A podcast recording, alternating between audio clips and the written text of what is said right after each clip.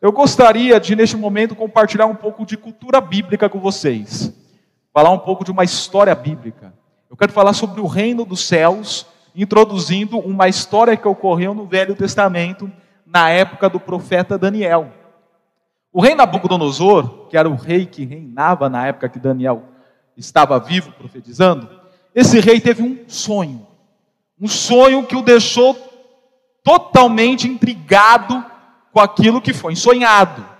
E com isso ele pediu para chamar os magos, os feiticeiros, os adivinhadores do reino e os desafiou. Eis que eu tive um sonho, e eu quero que vocês não só interpretem um sonho, mas também que vocês me revelem o que eu sonhei. E todos esses líderes místicos ficaram estarrecidos.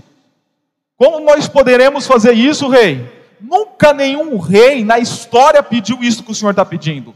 Conte-nos o sonho que nós podemos interpretá-lo ao Senhor. Mas falar o que o Senhor sonhou, aí o Senhor está pedindo demais. Mas Nabucodonosor não negociou.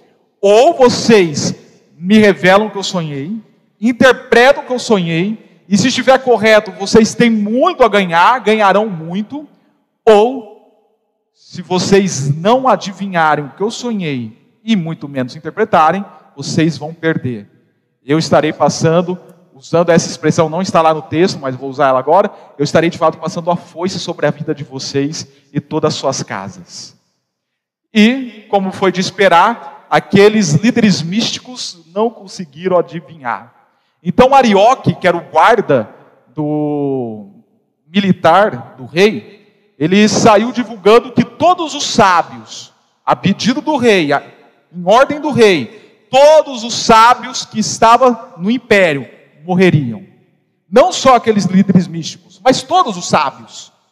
E quando Arioque chegou com essa notícia para Daniel, Daniel hum, se apavorou que o Daniel era um dos sábios, ao lado de Ananias, Azarias e Misael, que são os conhecidos Sadrag, Mesad e Abednego, posteriormente quando o nome deles são mudados.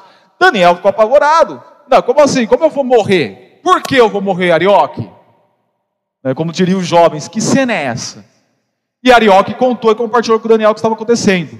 Daniel olhou para Arioque e falou: Ó, faz o seguinte, me dê um tempo, me dê um tempo, que eu vou buscar saber o que o rei sonhou e interpretar este sonho. E aí, Daniel chegou em Azarias, Misael e Ananias, Sadraque, Mesaque e Abednego, e falou: Estejam orando ao Senhor dos céus, para eu ter a revelação do sonho do rei e a interpretação. E assim aconteceu.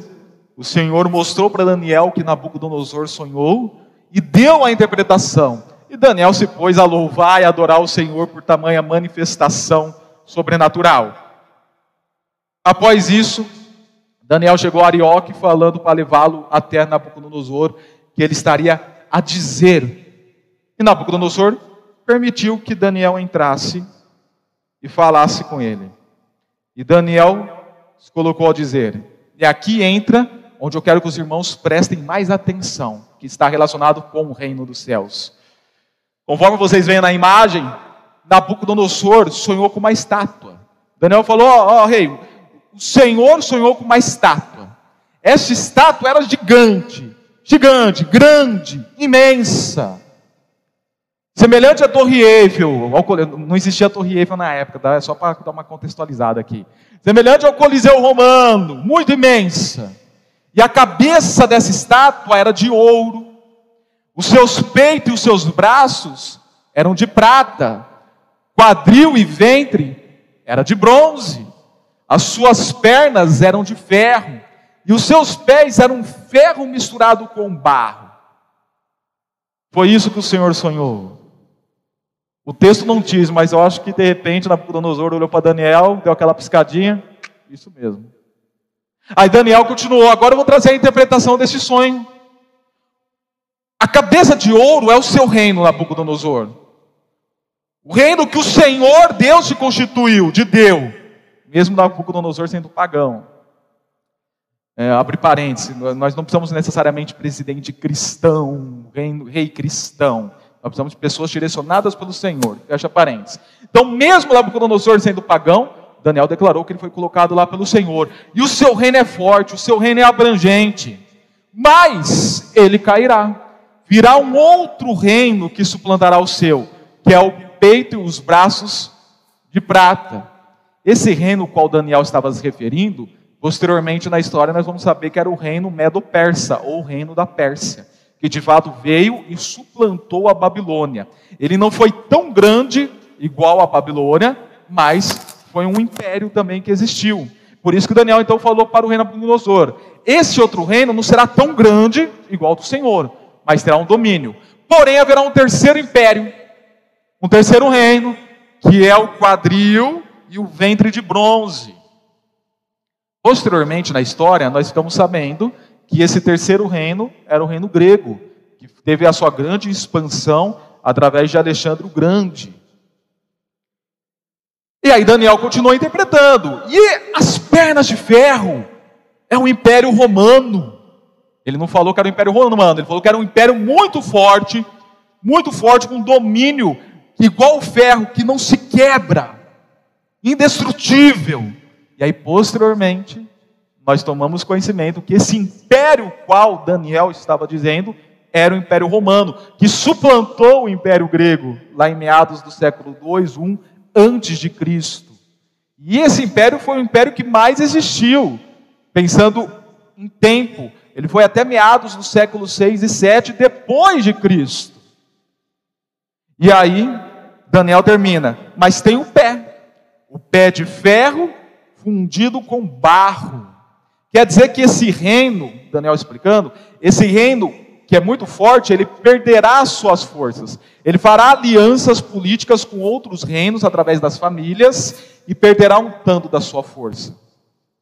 Posteriormente, na história, se interpreta que esse pé de barro com ferro se refere ao Império Romano dominando, mas outras nações também tendo uma certa autoridade, trazendo dificuldades para o Império Romano.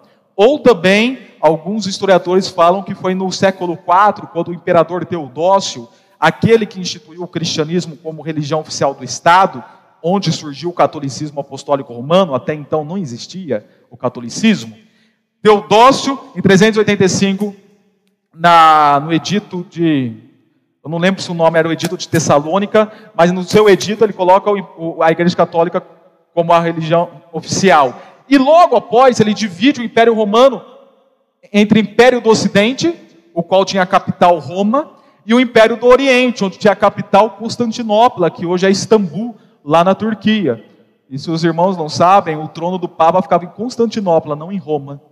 É como eles falam que é de Roma que vem a autoridade da igreja, mas é só, um, é só uma informação de um erro doutrinário deles, fecha parênteses. Então, alguns historiadores falam que esses pés significam isto.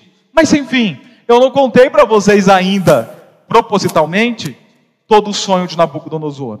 Teve uma parte do sonho também que Daniel adivinhou, conforme segue a imagem, de uma pedra, uma rocha, uma pedra grande que desceu do céu com força e foi diretamente nos pés dessa estátua e destruiu toda a estátua. A estátua, conforme nós sabemos, o alicerce, uma vez destruído, tudo veio desmoronar. Então essa pedra veio, desmoronou essa estátua, e o vento levou tudo que havia dessa estátua embora. E essa pedra, ela se tornou, conforme está na outra imagem, uma grande montanha, uma montanha visível, enorme, se tornando um reino inabalável. Essa pedra que se torna uma montanha, destruiria, ia tirar toda a estabilização dos impérios. E esta pedra, ao contrário da estátua, não teria fim, não seria quebrada, não, não acabaria. Essa pedra se referia ao reino dos céus, ao reino de Cristo. Nós não vemos lá no Novo Testamento, inclusive em Mateus, eu já falei para vocês que a ênfase de Mateus é o reino dos céus e o cumprimento profético do Messias. Então, no próprio Mateus, capítulo 16, nós temos Jesus falando para Pedro. Pedro fala para Jesus: Tu és o Cristo, filho do Deus vivo. E Jesus fala para Pedro: Sobre esta pedra, que é a afirmação, à declaração de Pedro, que Jesus é o Cristo, sobre esta pedra, Deus ser o Cristo, edificarei a minha igreja. Efésios capítulo 2, Pedro, 1 Pedro capítulo 2, nos fala dessa pedra, da pedra angular, da pedra fundamental, que é Cristo Jesus. E o reino dos céus, a partir de então, revelado no Novo Testamento, construído no Antigo, revelado no Novo, sobre Cristo Jesus, ele vem para ter esse domínio total. Primeiramente, de uma maneira invisível, através da igreja, que somos nós, por isso que eu digo o, rei, o reino entre nós, e futuramente, de forma plena e visível, quando Jesus vier reinar no milênio, prosseguindo para toda a eternidade. Essa história que eu compartilhei, essa cultura bíblica que eu compartilhei dos irmãos de Daniel, nos introduz, nos, vai, nos faz recapitular o que nós pregamos semana passada, sobre a parábola do grão de mostarda, mostrando que a mensagem do reino entre nós, ela tem tanto o seu teor de espontaneidade, um crescimento natural, como também de superioridade, porque é, é um reino que é maior do que qualquer outro império que existiu, existe ou existirá. E a parábola do grão de mostarda refere-se à abrangência exterior e força desse reino entre nós. Porém, essa ilustração de Daniel também nos serve para introduzir a parábola que nós vamos pregar hoje, que é a parábola do fermento. E a parábola do fermento também fala da grandeza e da força desse reino. Mas, ao contrário da de grão de mostarda, que é de um conceito mais exterior, a palavra do, fer, do fermento está querendo mostrar mais a realidade interior do reino dos céus, no coração da sociedade e no coração das pessoas. A qualidade que o reino dos céus traz para a sociedade e para as pessoas. Por exemplo, certa vez alguém questionou: gente, a igreja está aí, por que existe tanto mal no mundo? E aí nós podemos inverter a pergunta: o que seria do mundo se não existisse a igreja? O que seria do mundo se a mensagem da salvação já não tivesse sido promulgada em várias partes? Se trabalhos missionários que trouxeram transformações sociais, culturais, educacionais e outras que eu posso citar, se não fosse a igreja representando o reino de Deus no mundo, o que seria deste mundo hoje? Vocês podem ter certeza que seria bem pior. Se o mundo não é pior, é porque a igreja, representando o reino, está no mundo. O reino está entre nós. Haverá um tempo, creio eu na minha escatologia, doutrina dos finais dos tempos, haverá um tempo que nós veremos a falta do reino entre nós. Um período breve, pequeno. E aí veremos a intensidade do que é um mundo sem a igreja, sem o reino. E tendo isto em mente, vamos ler esse breve versículo falando sobre o reino. Então, nós já vimos o significado das parábolas, qual é a finalidade, o significado delas, que é para esclarecer para os salvos o conceito das verdades espirituais do reino e para ocultar mais ainda dos não salvos, interessante, para ocultar dos não salvos o significado do reino. Então, quem não é salvo e quem é incrédulo não compreenderá uma parábola de maneira proposital pelo Senhor, diferente de quem é salvo. Depois prosseguimos vendo a parábola do semeador, a parábola do joio, a parábola do grão de mostarda, e agora estamos entrando nessa quarta parábola, que é do fermento, ao qual diz: E contou-lhes ainda outra parábola. O reino dos céus é como o fermento, que uma mulher tomou e misturou com uma grande quantidade de farinha, e toda a massa ficou fermentada nós vemos variadas vezes na Bíblia, em outras situações, que um pouco de fermento, isso Paulo fala em Gálatas, leveda toda a massa. Isso era muito conhecido pelo público judeu, porque quando eles ofertavam as suas ofertas pacíficas, que eram baseadas em comidas, e muitas delas feitas com fermento e farinha, eles sabiam que um pouquinho de fermento devia dar toda a massa. Carson, um grande comentarista bíblico, ele diz que uma pitada de fermento, que pode ser distribuída de repente em três colheres, consegue produzir um pão para 100 pessoas. Eu comentei, na hora que eu li isso, eu comentei com a Aisla. Olha só esta questão que Carson colocou. E a Aisla falou: depende, se for pó royal ou não. Eu creio que se for pó royal vai fazer mais ainda, pela qualidade da marca. Mas enfim, um pouquinho do fermento traz essa qualidade para o pão. Quem já comeu pão sem fermento? Eu não estou falando da verdade espiritual que é Cristo, tá? O pão sem fermento mesmo. Quem já comeu? Já comeram? Uma vez o seu companheiro de seminário, o Newton, nos serviu uma ceia com pão sem fermento. Fiquei meia hora lá mastigando. Aquele negócio lá. Quando você coloca o fermento na, no pão ou na massa do pão, a qualidade da massa, a maciez, a textura, o sabor é outro. Além de trazer um crescimento que vai estar alimentando mais pessoas. O pão com fermento. Então o fermento eles têm esse teor qualitativo de trazer crescimento e sabor. É justamente isso que Jesus está falando, de que o reino dos céus é semelhante a esse fermento, porque ele traz qualidade quando ele está instalado, inaugurado ou expandido onde quer que ele seja. O Brasil é uma coisa sem o reino. Com o reino, a qualidade do Brasil com certeza é outra. E já repito o que eu falei: se você acha que o Brasil está ruim, sem o reino nesta nação, estaria muito pior. Então, por isso que o autor fala isso: o reino dos céus é como o fermento que misturado na farinha faz que toda a massa fica fermentada, qualificada, saboreada. Então, baseado nisso, nós podemos afirmar que a mensagem do reino entre nós representa a sua relevância.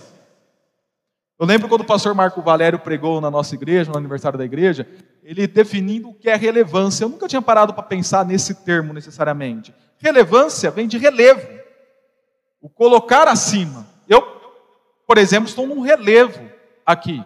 Estou acima de vocês se tornando visível. Não porque eu sou melhor, é por causa do momento que o ambiente pede isso para a devida oratória. Então vem de relevo. A mensagem do reino ela, ela é relevante porque ela é colocada acima para que as pessoas vejam a sua notoriedade.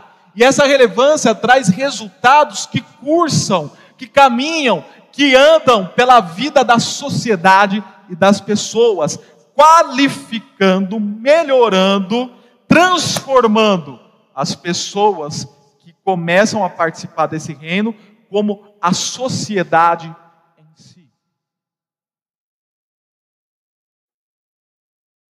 É muito estudado como o nosso mundo ocidental, ele melhorou, ele se qualificou, ele se aperfeiçoou a partir do século XVI até os dias de hoje.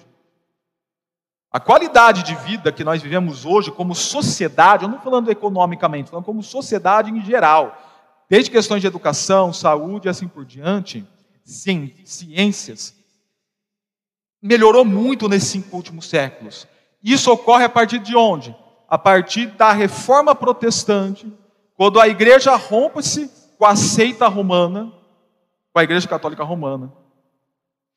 E os reformadores nós podemos chamar de filhos do reino, conforme lá na parábola do joio e do trigo, os filhos do reino, eles trouxeram uma visão do reino que era obscurecida, aplicando essa visão do reino para toda a sociedade. Nós podemos ver isto enfaticamente na vida, por exemplo, de Calvino, em Genebra. Tanto que muitos historiadores falam que Genebra foi uma, foi uma segunda Jerusalém, pelo trabalho que foi realizado com a com a visão cristã de mundo e do reino implantado naquela cidade. Podemos ver os puritanos na Inglaterra, e também temos os chamados puritanos holandeses e escoceses, a maneira como eles ajudaram a transformação política e social daquelas nações. E se nós fizermos um quadro comparativo das nações que foram predominadas pela visão cristã de mundo do protestantismo, essas nações tiveram um crescimento potencial maior do que as nações que continuaram sobre a visão da Igreja Católica de mundo. Um que nós podemos citar como exemplo, um exemplo banal: Brasil, predominantemente católico, Estados Unidos, predominantemente protestante. Lá houve dois grandes avivamentos, aqui nunca houve um grande avivamento. E nós vemos a situação social daquela nação muito além da nossa brasileira. Porque houve uma visão de mundo dos puritanos da Inglaterra implantado nos Estados Unidos, inclusive para quem gosta de ser batista, batistão, batista até debaixo d'água, batista por dentro e por fora, estudem um puritano chamado Roger Williams. O que ele fez naquela nação através de uma teologia pública e como aperfeiçoou aquela nação com os princípios do reino. Então nós cremos que o reino faz isso, ele traz a transformação na vida das pessoas e na vida da sociedade. Ele é uma, uma mensagem de relevância que, ao estar penetrando e sendo distribuído, traz tamanha qualidade, transformação, sabor para as pessoas e para a sociedade. Então, quando você doa 15 reais, 30, 60, 120 para missões mundiais, você não está só ajudando missionários ou pessoas a serem salvas, você está colaborando para transformações de sociedades, de lugares, pela expansão do reino de Deus, pelo reino dos céus, o reino entre nós. Sabe qual é o nosso problema, irmãos? Nós queremos muito para nós, para o nosso coração, para nossas vidas e perdemos a nossa visão de uma realidade espiritual no mundo afora. As pessoas, elas querem vir à igreja para ouvir a mensagem que fala diretamente aos seus problemas pessoais, mas não uma mensagem que ministre no seu coração para uma ampliação do reino neste mundo afora. E as mensagens que nós temos feito de março para cá é para tocar no seu coração, conforme a vontade de Deus, para que você se envolva no reino, em intercessão, em oração, para que esse fermento levete toda a massa neste mundo afora que necessita. Esta é a implicação que nós vemos nesse texto bíblico. E a aplicação disto? Como nós podemos ver uma aplicação mais palpável para a nossa realidade, como ação local do reino de Deus? De alguns anos para cá, surgiu um termo na África do Sul chamado teologia pública. A teologia pública, a palavra pública significa do povo. Por exemplo, um patrimônio público é um patrimônio do povo. Então, o que é teologia pública, pastor? Isso quer dizer que é uma teologia do povo? Que o povo produz teologia? Não. A teologia pública significa sim teologia do povo, mas significa que a igreja, enquanto manifestação visível hoje do reino dos céus, produz uma teologia para a sociedade que ela está inserida, e ela distribui essa teologia. Eu não estou falando de teologia acadêmica ou teologia dogmática falando de teologia como uma expressão, como uma expressão máxima da revelação das Escrituras para a sociedade, de tal maneira que esta teologia se impregna no meio da sociedade, se tornando da própria sociedade, se tornando do próprio povo. Por isso que é a teologia do povo, porque é uma teologia que alcançou o povo de tal maneira que se tornou agora deles, um patrimônio deles, uma visão de mundo para toda a realidade que está às nossas voltas. À nossa volta.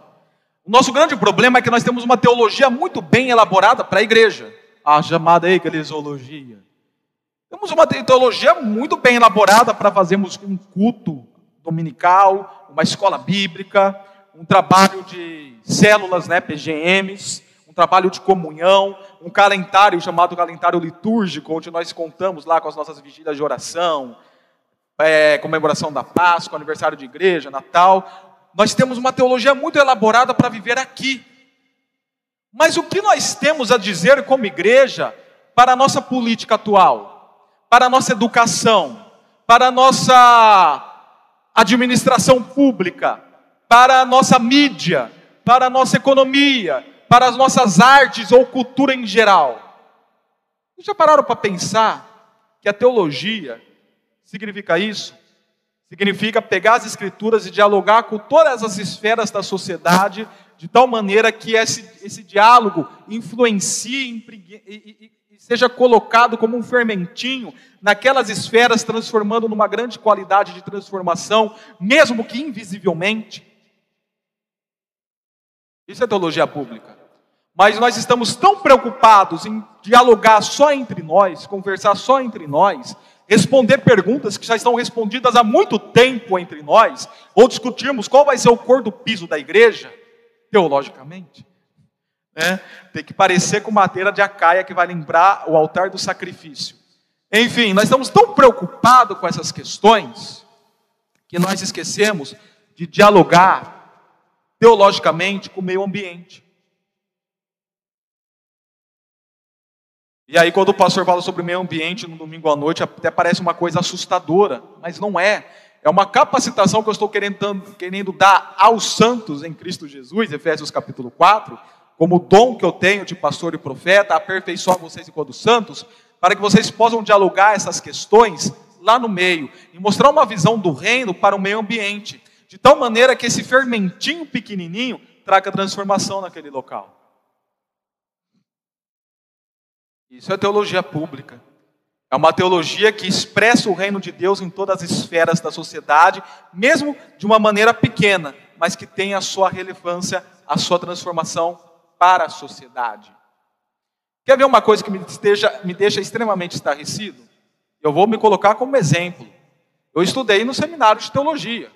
Eu estudei disciplinas como psicologia da educação, psicologia, educação cristã, vocês sabem qual foi minha leitura? Uma disciplina chamada Educação Cristã. A minha leitura, os dois livros base, Pedagogia da Autonomia de Paulo Freire e a Pedagogia do Oprimido de Paulo Freire. Paulo Freire é um filósofo da educação que tem lá os seus méritos, ele tem lá as suas conquistas. Não concordo com tudo, mas tem lá. Mas eu nunca li um Solano Portela, um Mauro Meister falando sobre educação que são pessoas que pensam a educação da perspectiva cristã da realidade. Então, muitos professores nossos, educadores nossos que estão distribuídos nas escolas, têm um domínio sobre Piaget, têm um domínio sobre Paulo Freire e sobre outros pensadores que têm lá suas conquistas pela graça comum de Deus, que nós cremos, mas não conseguem ter uma, mas não tem uma, uma visão da educação cristã construída biblicamente. E a falta disso é a falta do fermento no meio da educação. E quando você vai absolver esses conteúdos, o que eu estou falando de pensadores brasileiros, o que Solano Portela Mauro Meister, o que a Associação das Igrejas Cristãs Internacionais podem me falar sobre, sobre educação. E aí eu começo a aplicar aquilo de uma maneira discreta na vida do contexto escolar educacional que eu estou, você está sendo aquele fermentinho que vai trazer toda a mudança para aquela localidade como reino. A Believe English School, por exemplo, a filosofia da educação dela não é baseada em Paulo Freire, é baseada em Hermann Doiver, na antropologia filosófica de Hermann Doiver, que é de uma perspectiva cristã. Pastor, você está falando difícil agora. Esquece a parte difícil. Entenda onde eu estou querendo chegar.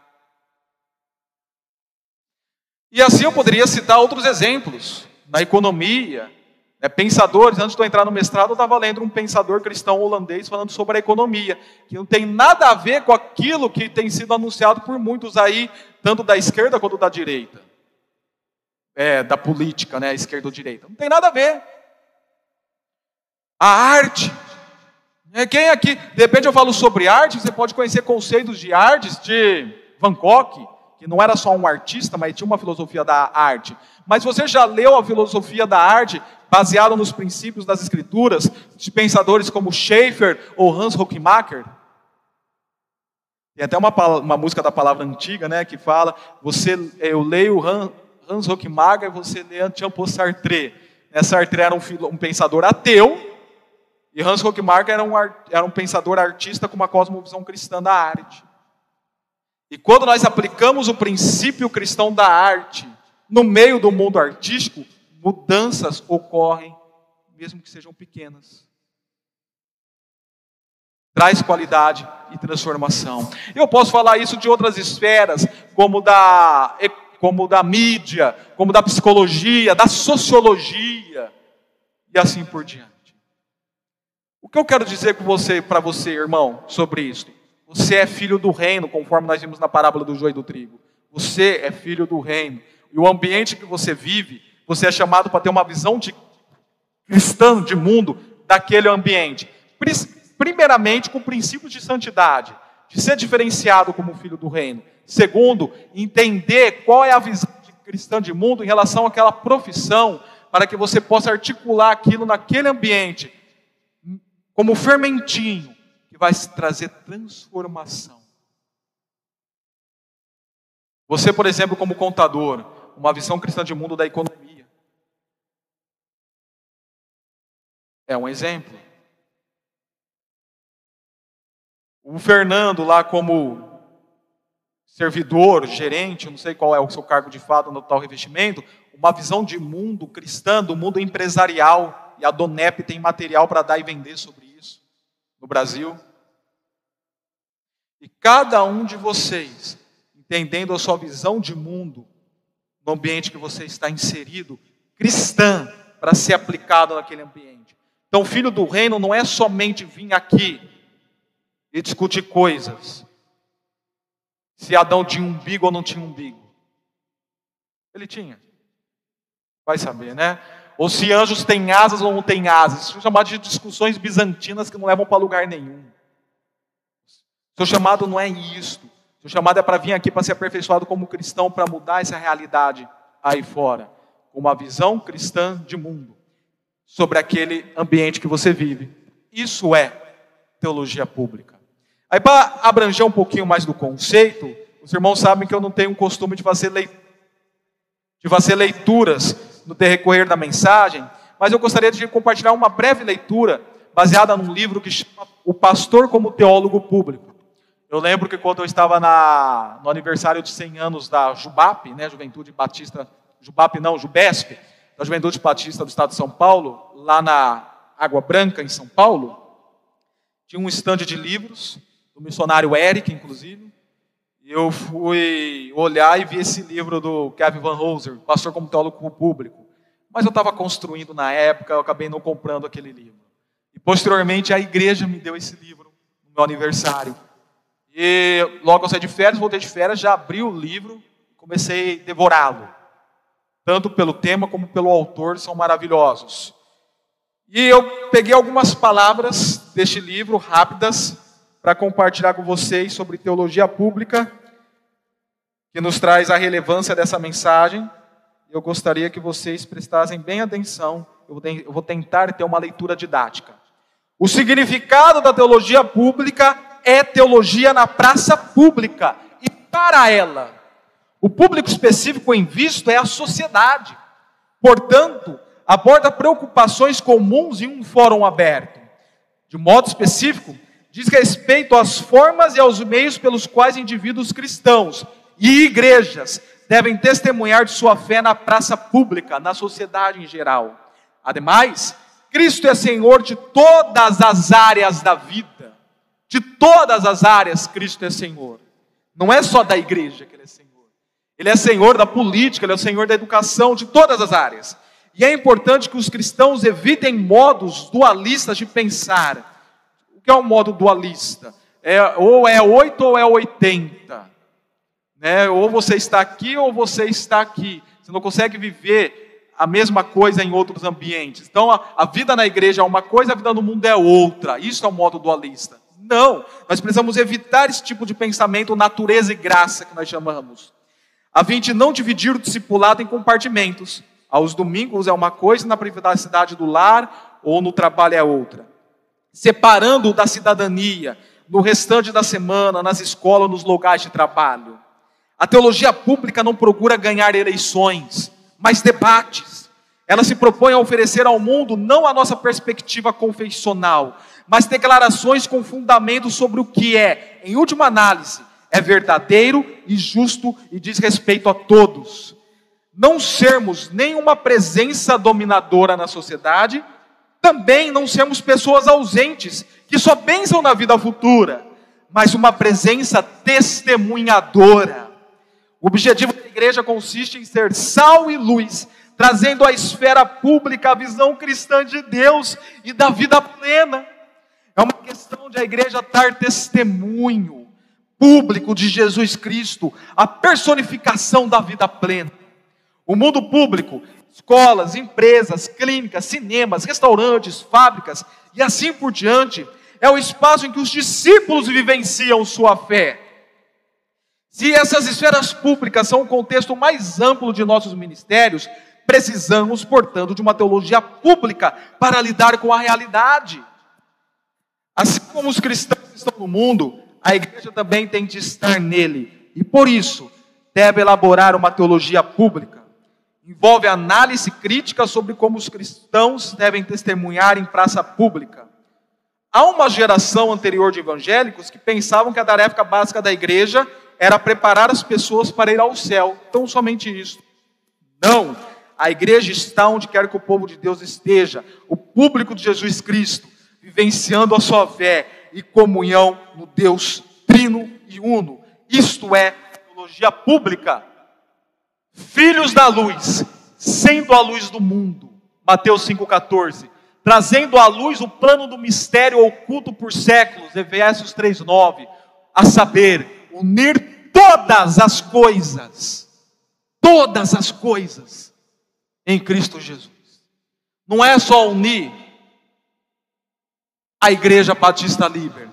É unir tudo que é celestial ou terreno em Cristo Jesus. Convergir tudo nele, Efésios 1, 9 e 10. Porque tudo nele foi reconciliado, Romanos, Colossenses 1, versículo 20. Isto é, uma igreja que vive a essência de ser fermento. Isto é a mensagem do reino entre nós. E uma aplicação mais atualizada disto, eu coloquei sobre essa disciplina chamada Teologia Pública. Para encerrar a nossa mensagem de hoje, eu quero, eu coloco uma pergunta com duas opções para vocês. Como igreja de visão global e ação local, né, a local liber, com uma igreja de visão global e ação local, além de cristãos nominais que somos nós no dia após dia, onde quer estejamos, podemos optar por creio em um mundo melhor, melhor ou crio em um mundo melhor? Onde você tem que analisar o X da questão? Creio em um mundo melhor ou crio em um mundo melhor? Infelizmente, a maior parte dos evangélicos falam de crer em um mundo melhor, pela espera do milênio ou da eternidade. Porém, nós somos chamados para criarmos um mundo melhor. Substancialmente, gradativamente, como o Shaver falaria, né? A cura substancial da sociedade. Substancialmente, gradativamente. Nós somos chamados para criar um mundo melhor, como filhos do reino, como sal e luz, lá onde nós estamos, junto com a igreja em missões e evangelismo, mas também vivenciando a essência da visão cristã de mundo, onde quer que eu esteja, aplicando esta naquela realidade como um fermentinho que fará toda a massa levedar naquela localidade a qual eu estou. E é assim, portanto, que eu respondo a pergunta abaixo: como exercemos isso em nossas vidas? Foi conforme eu acabei de explicar para cada um de vocês.